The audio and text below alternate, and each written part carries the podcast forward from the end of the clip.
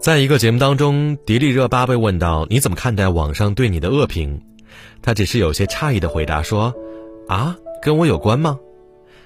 很多时候，你的屏蔽力就是你最好的保护色。越是有格局，越是可以保持自己的本心不动摇，对他人的私事不关心，不过分的在意他人的评价。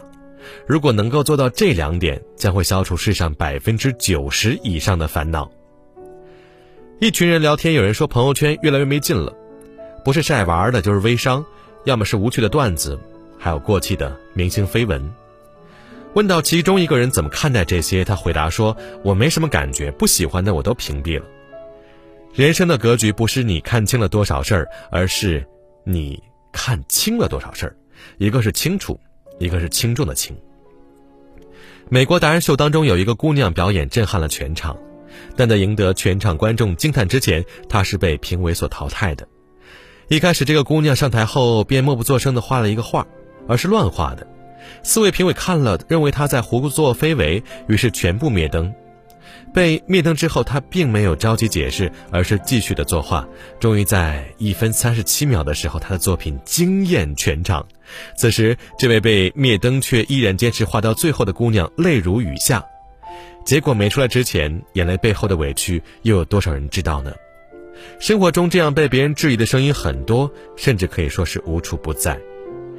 如果你是一个说话温柔的人，有人就会说你故意发嗲；如果你是一个心生悲悯的人，有人会说你假扮好人；如果你是一个公私分明的人，还有人会说你假装圣人。活在屏幕外的我们，又何尝不是视频中那个画画的姑娘呢？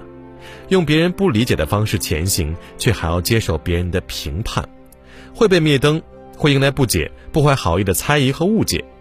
年少被误解的时候，还想着要跟人解释个明明白白才能放下，可是成年之后，这些委屈就只能自己往肚子里咽了，无人可说，也无法倾诉。世间的喜怒哀乐并不相通，也没有真正的感同身受。外界的不良声音或许无法制止，但可以修炼自己的屏蔽力。所谓屏蔽力，就是主动屏蔽不需要的东西和不必要的关系。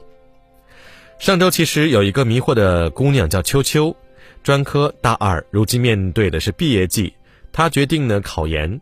当她把这个想法说给身边人听的时候，得到的却是质疑：“你这样的能考上？”其实生活里每个人都会遇到过这样的声音，过分关心只会被干扰，没法心无旁骛地走到目标。屏蔽力就是这样，把重点关注在我们想要的事物上，多余的部分一一去除。而太关注跟自己没有关系的事儿，反而是在消耗自己。只有主动屏蔽他们，减少关注度，才有机会将精力用在自己的本身。世界越复杂，就要越简化自己。过于斤斤计较，只会毫无意义的内耗，让自己心力交瘁。没必要为了一些鸡毛蒜皮和他们针锋相对，到最后只会伤了彼此的感情。世上你我皆过客，何必计较那么多呢？一个人的格局，往往能决定他成为什么样的人。朋友圈有个女生，三十二岁，去年二月毅然辞了职，想开创自己的事业，可评论里全都是质疑的话。你要创业吗？你能行吗？风险很大的。他决定关闭朋友圈，专心做自己的喜欢的事业。现在他的工作做得很好，他也到了一个全新的高度。世界上最难的事儿，莫过于知道怎样将自己给自己，时间和精力多花在自己赋能的事上。两个好朋友去报摊买东西，买完东西后，其中一个对摊贩说了声谢谢，但摊贩一句回应也没有，甚至还冷脸相对。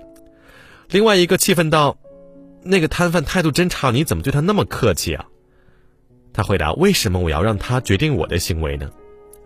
有一种格局是，你能清楚的知道别人的评价是错的，但已经不屑于解释。所以，亲爱的听众朋友，你呀，就做你想做的事情，你可以大胆一点，不用顾虑那么多的质疑和猜测。我们每个人都有自我怀疑、被人诋毁的时刻，但你别怕。也别退缩，用不了多久，你就会交出一份最好的答卷。